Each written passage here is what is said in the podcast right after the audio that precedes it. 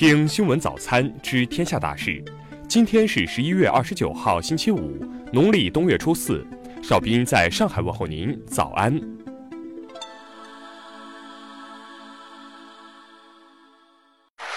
首先来关注头条消息：大批示威者被押上火车运往内地，港警紧急回应。近日，有人在境外社交媒体上上传视频片段。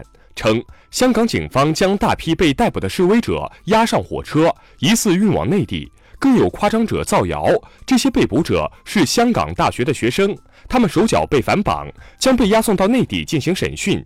人群中不乏未成年人。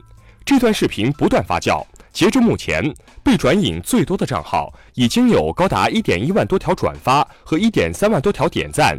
同时，这条谣言也引来不少香港暴徒的关注，并被《自由时报》等绿媒渲染和报道。一些反华分子和暴徒的支持者更以这一谣言为借口，要求美国尽快制裁香港。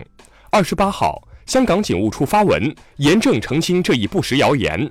香港警方表示，事情的真相是：十一月十八号，有十多名男女怀疑从香港理工大学逃走，闯入红磡港铁站路轨范围，警方将他们拘捕。由于事发在路轨上，只有港铁列车是适当可行的运输工具，所以在港铁的协助下，被捕人被运载至旺角东站，再转送警署做进一步调查。警方重申，事件中的被捕人从来没有被送往内地。下面来关注国内方面的消息。外交部副部长乐玉成昨天召见美国驻华大使，就美香港人权与民主法案签署惩罚提出严正交涉和强烈抗议。国防部昨天在例行记者会上就香港止暴制乱情况表示，解放军驻港部队随时听从党中央、中央军委的指挥。农业农村部昨天表示。第二轮土地承包到期后，应坚持延包原则，不得将承包地打乱重分，确保绝大多数农户原有承包地继续保持稳定。国家医疗保障局二十八号称，本年度国家医保药品目录调整工作全部完成，总体上患者个人负担将降至原来的百分之二十以下。商务部二十八号表示，十一月初以来。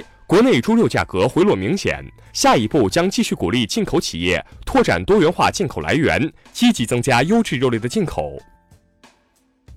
国家煤矿安监局昨天发布通知，决定自即日起开展为期三个月的煤矿安全集中整治。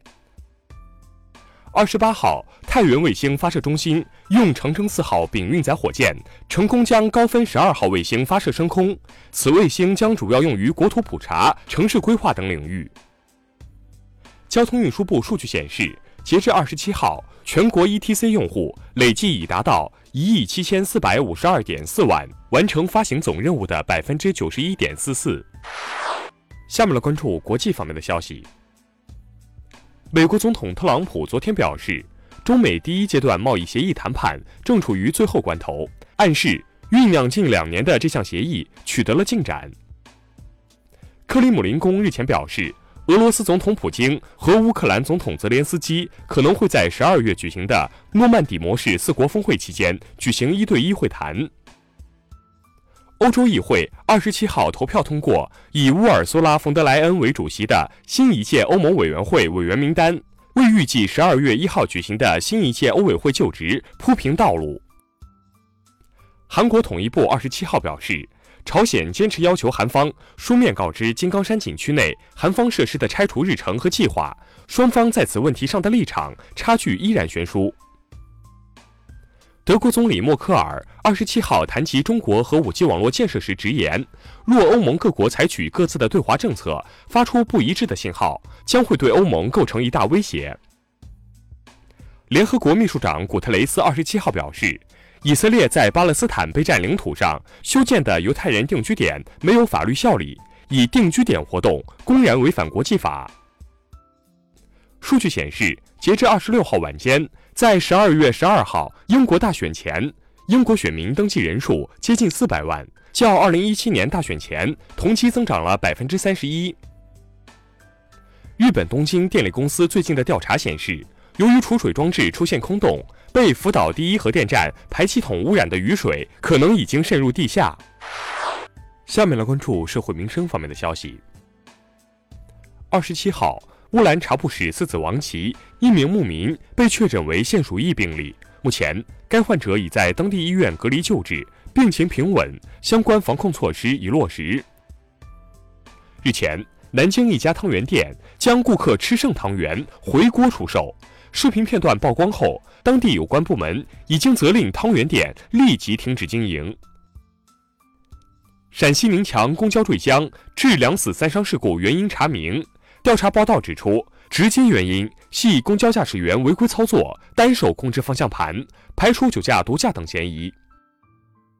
近日，四川省广元市教育局对当地两学校违规组织招生考试行为进行通报批评，宣布其考试无效，并对两校长取消一年评优评先资格。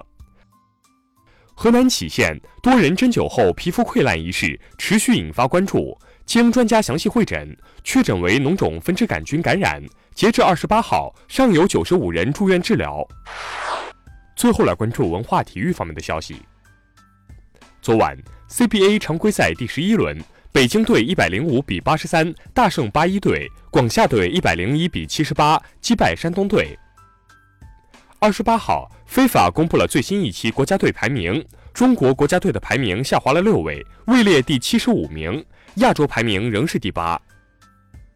俄罗斯近日出土一具约有一点八万年历史的木乃伊，科学家暂时无法确定它是一头晚更新世的狼幼崽，还是人类发现的最古老的狗。